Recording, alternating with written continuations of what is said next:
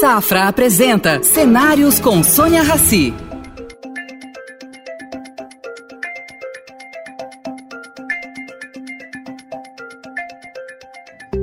Bem-vindo, João. Bem-vindo ao programa Cenários. É um prazer tê-lo aqui conosco. Muito obrigado, Sônia. O prazer é todo meu. Vou começar com uma pergunta muito simples. O que vai acontecer com a economia do país? É, essa não é a pergunta de um milhão de dólares, essa é a pergunta de um bilhão de dólares. Uh, se eu soubesse, e outros também, o Brasil estaria com seu destino selado, selado positivamente. Uh, não é possível uh, dar essa informação agora. É possível constatar que há dificuldades na economia brasileira nesse momento, de que há inclusive divergências entre a equipe econômica liderada pelo ministro Fernando Haddad e a equipe política uh, do governo uh, Lula, especialmente aqueles que atuam uh, mais partidariamente, vamos dizer assim. eu prefiro ficar com a opção do ministro Fernando Haddad, uma visão mais técnica, uma visão mais plural e uma visão de auscultagem, Sônia, que aliás ele tem feito e eu parabenizo por isso, junto ao mercado. Não é apenas o mercado financeiro, o mercado de forma geral, o setor produtivo, privada, né? o setor produtivo do Brasil. nisso o atual ministro Fernando Haddad tem acertado. Uh, e acredito que, se ele avançar uh, no programa uh, das reformas, se avançar no entendimento de que a economia privada precisa estar preservada, se avançar no, na compreensão de que é necessário ter um teto de gastos e conseguir apresentar boas oportunidades para investidores internacionais uh, que, juntamente com empresas brasileiras, uh, poderão investir e fortemente no setor de infraestrutura, principalmente, mas complementarmente em setores uh, de energia, saúde, ciência, tecnologia, a indústria básica e até mesmo meio ambiente e agronegócios, o Brasil pode marchar para um bom caminho nos próximos quatro anos. João, eu queria que você trouxesse um pouquinho para esse programa justamente essa tua avaliação. foram anos e anos de iniciativa privada, ah, um bom tempo na área política, e agora você está de volta para a iniciativa privada. Você acabou de dizer que existe um embate político entre a Fazenda e o grupo político do presidente Lula. Como que você lidou na sua gestão com esse tipo de antagonismo que é comum em qualquer governo? Com diálogo, bom senso e liderança. Diálogo sempre, para ouvir todos. É preciso ter discernimento, paciência e capacidade de ouvir todos. Os que têm razão e os que não têm também. Dois, é saber qual o caminho, qual a direção que você deseja para o seu governo. E terceiro, é liderar, tomar riscos. Eu nunca deixei de tomar decisões eh, e avançar naquilo que representava os objetivos do nosso governo, mesmo que isso contrariasse ou a área política ou a área econômica, mas sempre tomando decisões. Então, o que não é razoável é o confronto, é deixar o confronto prosperar. Isso, esse não é um bom caminho, porque deteriora, desgasta, cria vulnerabilidades e, obviamente, uh, apresenta ao mercado tibieza, onde você vê pessoas do mesmo partido que compõem o governo criticando o próprio governo, não é um sintoma nem um sentimento razoável de confiabilidade do governo. E, ao mesmo tempo, fragiliza os personagens que estão na função executiva, como é o caso uh, do ministro Fernando Haddad. E eu espero, sinceramente, que o presidente Lula assuma uh, integralmente o seu papel de líder, eleito que foi, pelo voto direto e democrático do país, e fique ao lado do ministro que ele nomeou para comandar a Fazenda, e possa orientar, sem com isso estabelecer uh, censura uh, ou impedimentos das manifestações, mas que não estabeleça percepção de discórdia entre aqueles que estão na face política e os que estão na face econômica e técnica do governo. Agora, João, esse, essa é uma maneira de lidar com administração, com executivo, né, de governos, uh, uma maneira super racional e pragmática. Né? Você enxerga as duas realidades, conversa e daí tira a, a, a, o melhor caminho a seguir. Na política, isso não é sempre viável, né? Ah, como você conseguia ah, ah, equilibrar essas duas partes, sendo que a política é um lugar onde 2 e 2 dá, dá 34 e na economia 1 um e 1 um dá 2, né? Como, qual é o segredo disso? Capacidade Você fez duas gestões. Capacidade de convencimento, não de imposição, mas de diálogo construtivo pelo convencimento. Ah, eu nunca deixei de dialogar com a parte política, com o poder legislativo, com o poder judiciário e com aqueles que faziam parte do poder executivo no âmbito estadual e também no âmbito municipal, prefeitos. São Paulo tem 645 prefeituras e mesmo com o governo federal, apesar dos embates com o então governo Bolsonaro, nós nunca fechamos o diálogo com as áreas de ministério, estatais, autarquias do governo federal, pelo convencimento, mas sempre com prazo determinado para que as decisões pudessem ser tomadas. Decisões atrasadas, decisões que se protelam, elas normalmente acabam sendo equivocadas, porque ou perdem o tempo, ou perdem o rumo, ou perdem o sentido. Então, estabelecer, sim, velocidade, agilidade, mas com o discernimento e a capacidade de compreender o que é justo e o que é correto, sem nenhuma índole, nem política, nem eleitoral e muito menos ideológica. Cara, João, você consegue fazer isso muito bem na iniciativa privada. Né? Eu, eu repeti, um em um dá dois, né? dois e dois, quatro. Na área política, isso é muito mais complicado pelo que eu vejo. Né?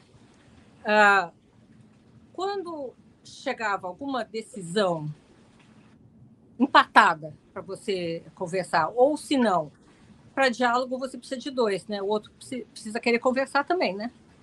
Não é só um.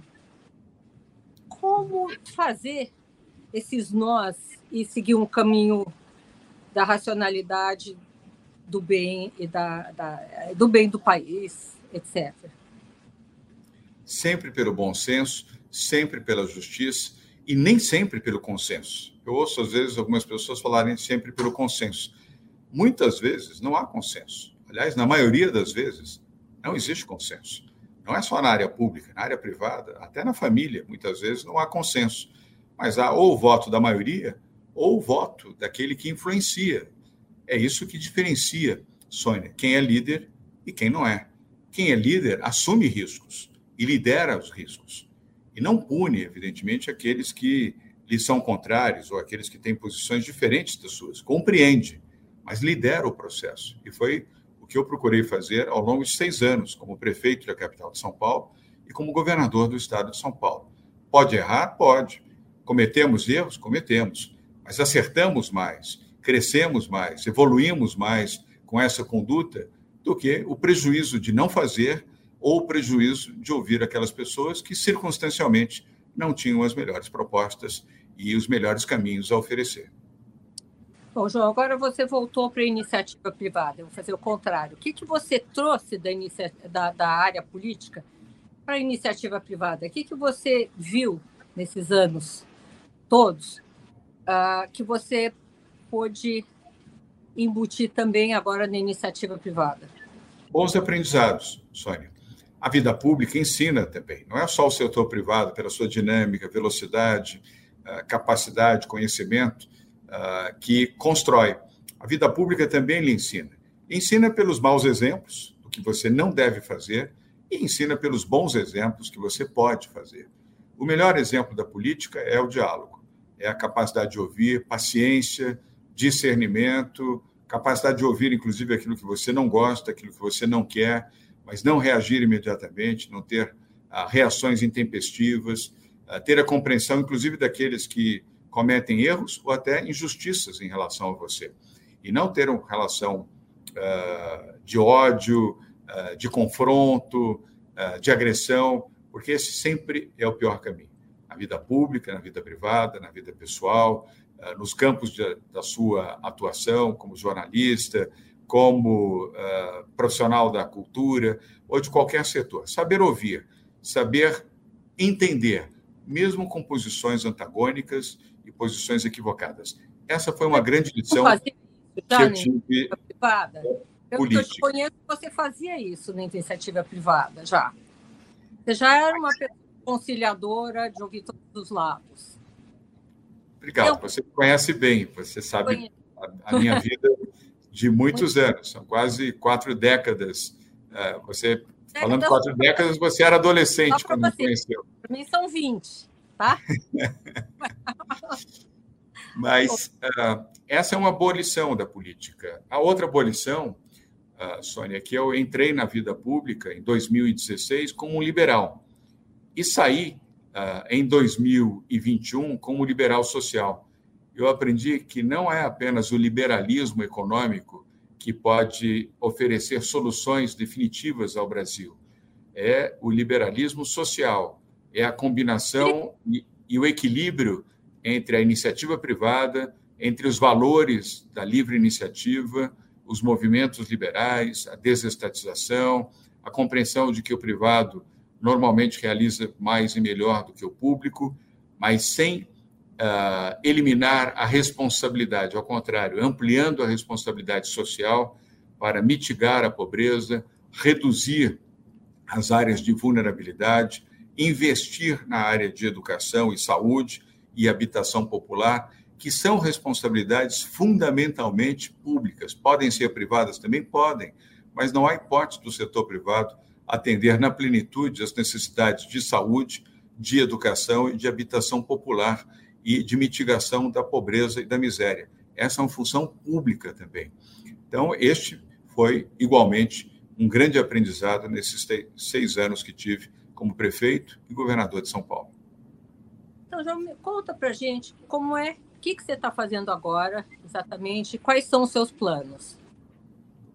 Bem, eu uh, constituí uma consultoria uh, que se chama The Advisors, D de Dória Advisors, é uma empresa de consultoria que atende uh, clientes nacionais e multinacionais de diferentes setores. Uh, é uma boutique, é uma empresa pequena.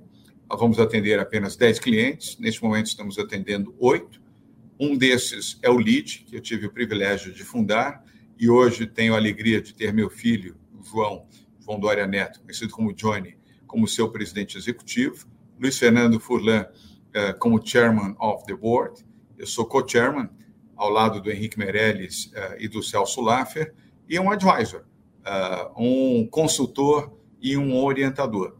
Feliz nessa função, porque estou procurando ajudar empresas de grande porte, repito, brasileiras e não brasileiras, nos seus melhores caminhos de expansão. Empresas que expandem geram mais empregos, pagam mais impostos, crescem e geram mais oportunidades e, ao mesmo tempo, a mitigação, a, o que eu chamo de solução de problemas. Você, quando vive em governo, Sônia, e ao administrar o segundo e o terceiro maior orçamentos do país, do estado de São Paulo, que só perde para a União, e da cidade de São Paulo, que só perde para a União e para o estado de São Paulo, você aprende fortemente e diariamente a resolver problemas, a compreender problemas, a mitigar problemas. E isso eu tenho aplicado também no meu conhecimento, para a solução de questões que envolvem empresas, seja no plano societário, seja no plano uh, entre uh, investidores, consumidores e até posicionamentos, muitas vezes com alguns equívocos, e que eu consigo orientar estas empresas a repensarem uh, os seus próprios caminhos na relação com consumidores, na relação com o meio ambiente, na relação com os seus funcionários e colaboradores e na relação com os seus sócios e acionistas. Uma resolução de conflitos poderia ser uma consultoria de resolução de conflitos. É um dos campos uh, da The Advisors, é a solução de conflitos. Não é a única. Expansão de negócios uh, e geração uh, de novas atividades também faz parte desse composto das ações que a The Advisors essa consultoria que hoje uh, temos e que já está em exercício há quatro meses, vem realizando.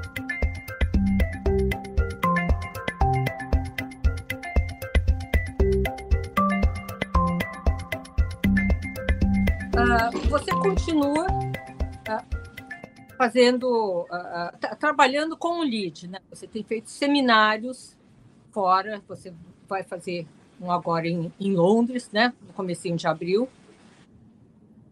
Que o que, que você pensa na hora que você monta esses seminários? Pra, pra, quais são os objetivos? Ajudar o Brasil.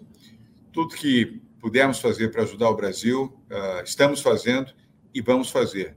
Não importa quem é o presidente do Brasil, quem é o governador do meu estado, que é São Paulo, ou de outros estados, nós temos que trabalhar pelo bem, pelo bem do país, dos nossos estados, das nossas cidades, uh, daqueles governantes que aí estão, todos foram eleitos democraticamente, eu respeito a democracia. Se todos contribuírem, uh, o país será melhor, os estados serão melhores, os municípios serão melhores, e os beneficiários disso são as pessoas, é a população de forma geral.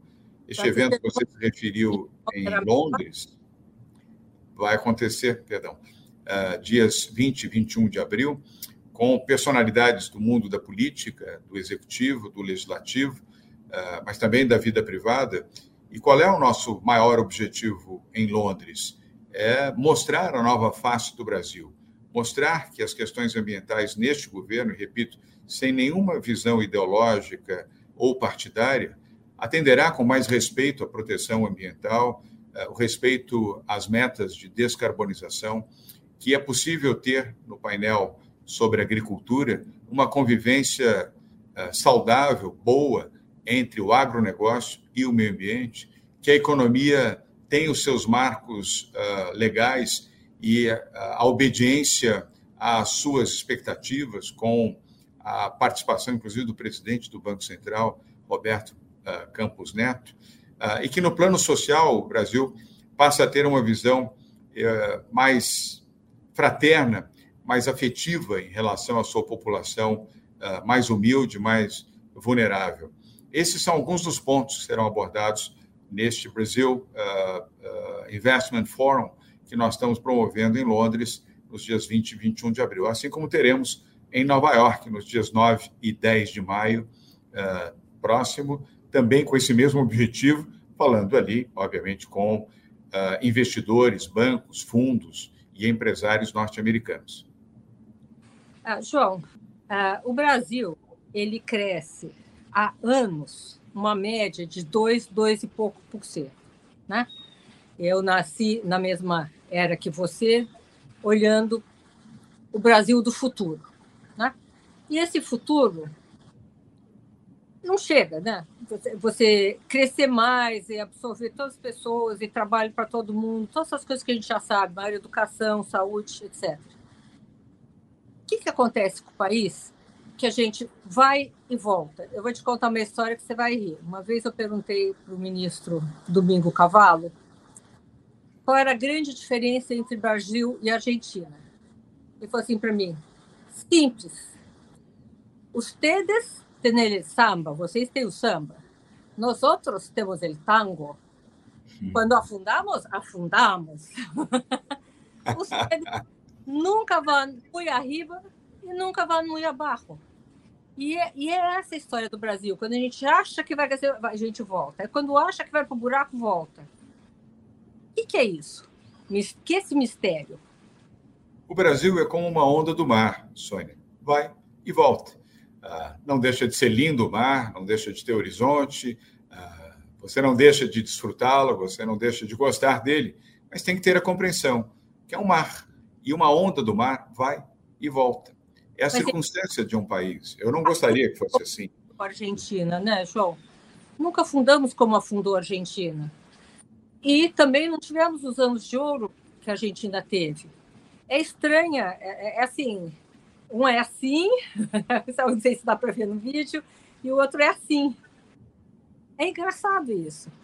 É, eu desejaria que nós pudéssemos continuar sendo um mar, mas com estabilidade é. e com perspectivas uh, de crescimento, uh, não do tamanho das ondas, uh, mas da saldibilidade e da eficiência do mar, como já produz além do sal, além dos peixes, além da energia marítima a partir da captação solar, além do petróleo, além do gás e de outras vantagens. Isso depende fundamentalmente de gestão, Sônia, gestão pública. Se o Brasil melhorar a qualidade da sua gestão pública, os recursos que tem o Brasil são infinitamente superiores aos recursos da nossa vizinha Argentina. Não estou com isso menosprezando nem desrespeitando uma grande nação vizinha uh, que é a Argentina.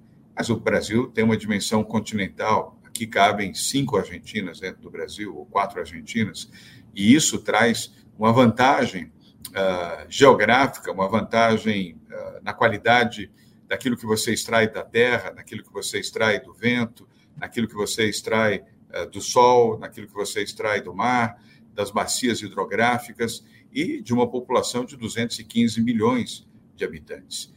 o Brasil será melhor se melhorar a qualidade da sua gestão. Senão, continuará sendo uma onda do mar que vai e que volta.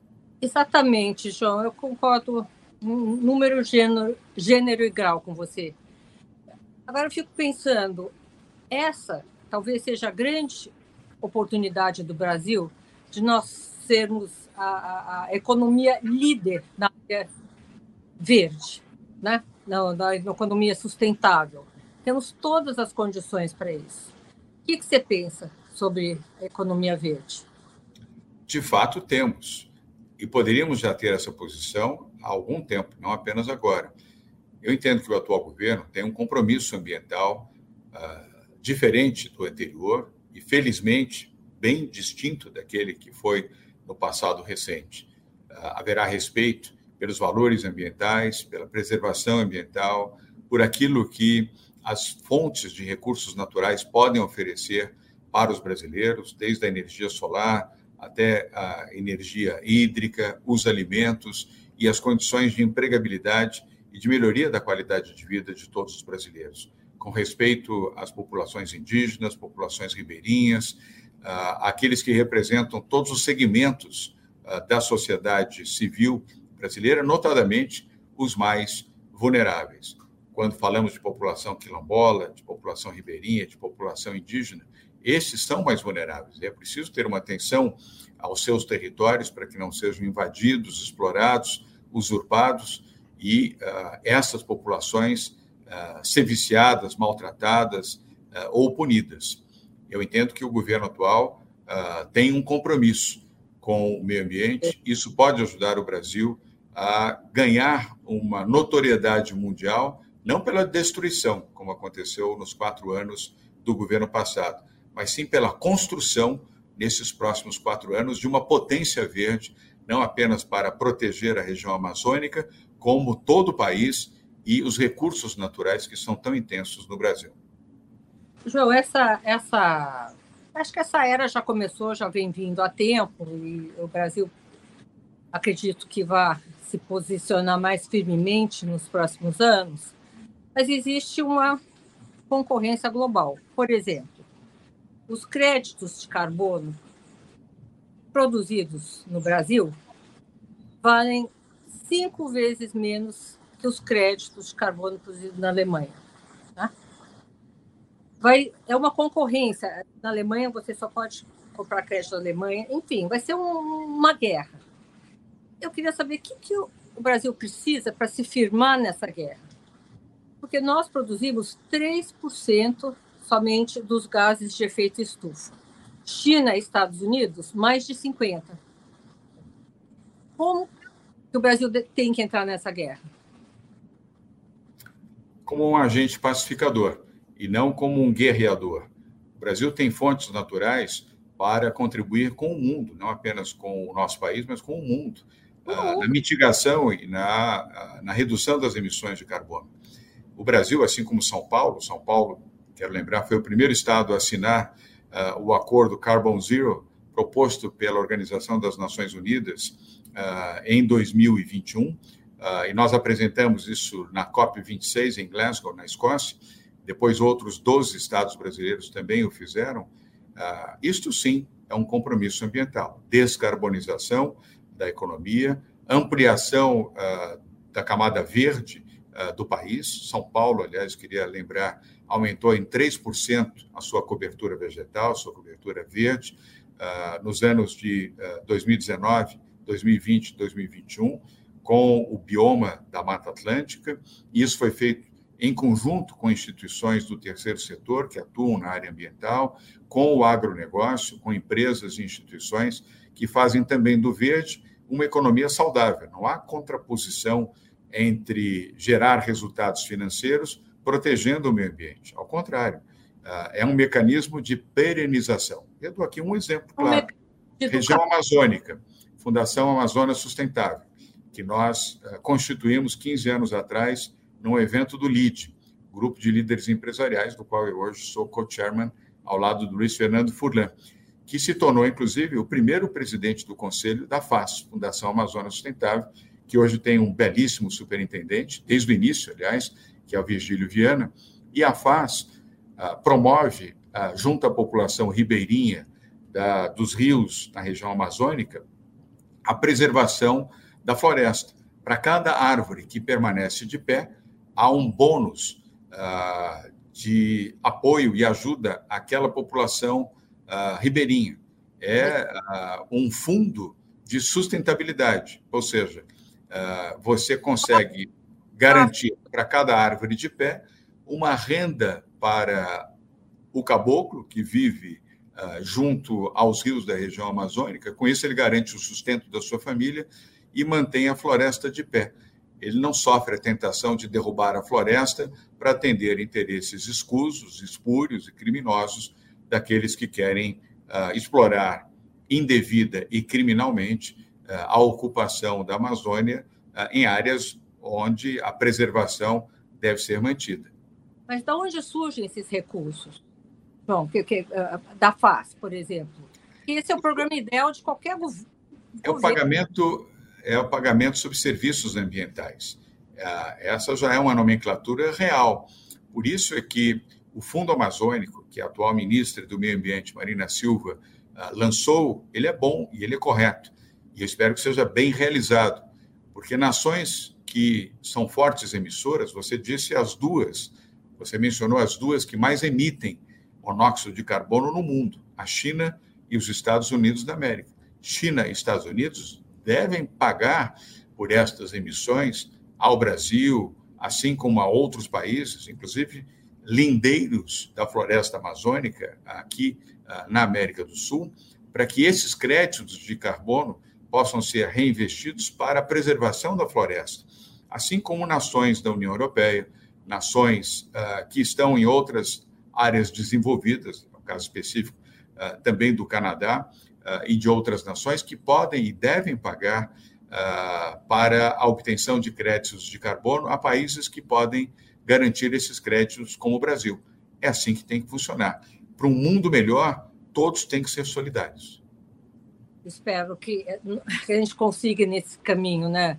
Porque o Acordo de Paris já prometeram vários recursos, agora na COP asseguraram esses mesmos 100 bilhões de dólares, enfim, para poder ajudar nesse sentido. Vamos ver se isso consegue sair do papel.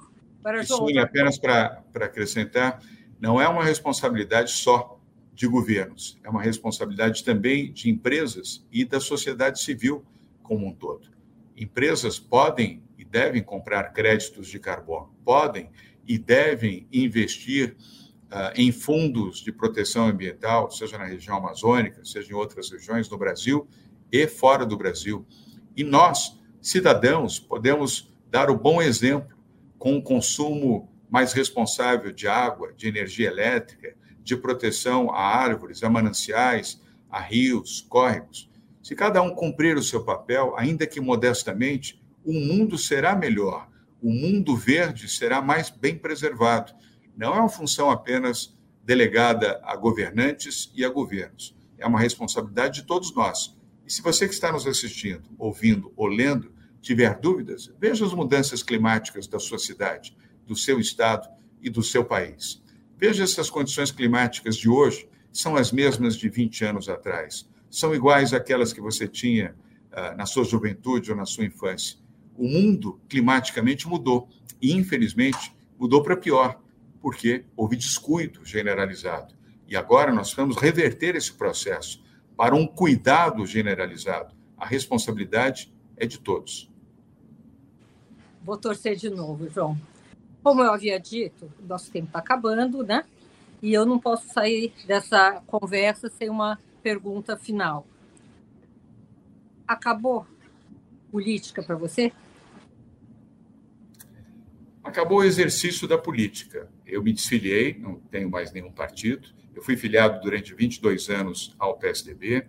Uh, não tive nenhuma mágoa, nenhum ressentimento, mas entendi que era o momento de fazer a minha desfiliação e fiz de forma educada, de forma sensata, eh, de forma pública eh, e também na vida política. Eu me despedi do exercício da política, o exercício eleitoral, o exercício na política, tendo sido eleito prefeito da cidade de São Paulo, aliás, em primeiro turno, eleito governador do estado de São Paulo, eh, dois colégios eleitorais eh, dos mais volumosos eh, do país, aliás, os mais volumosos no âmbito municipal e no âmbito estadual, mas vou continuar oferecendo a minha contribuição ao lado de outras pessoas que, como eu, querem o bem de São Paulo, querem o bem do Brasil, e para isso não é preciso necessariamente você estar na política, mas respeitar a política. Mandato.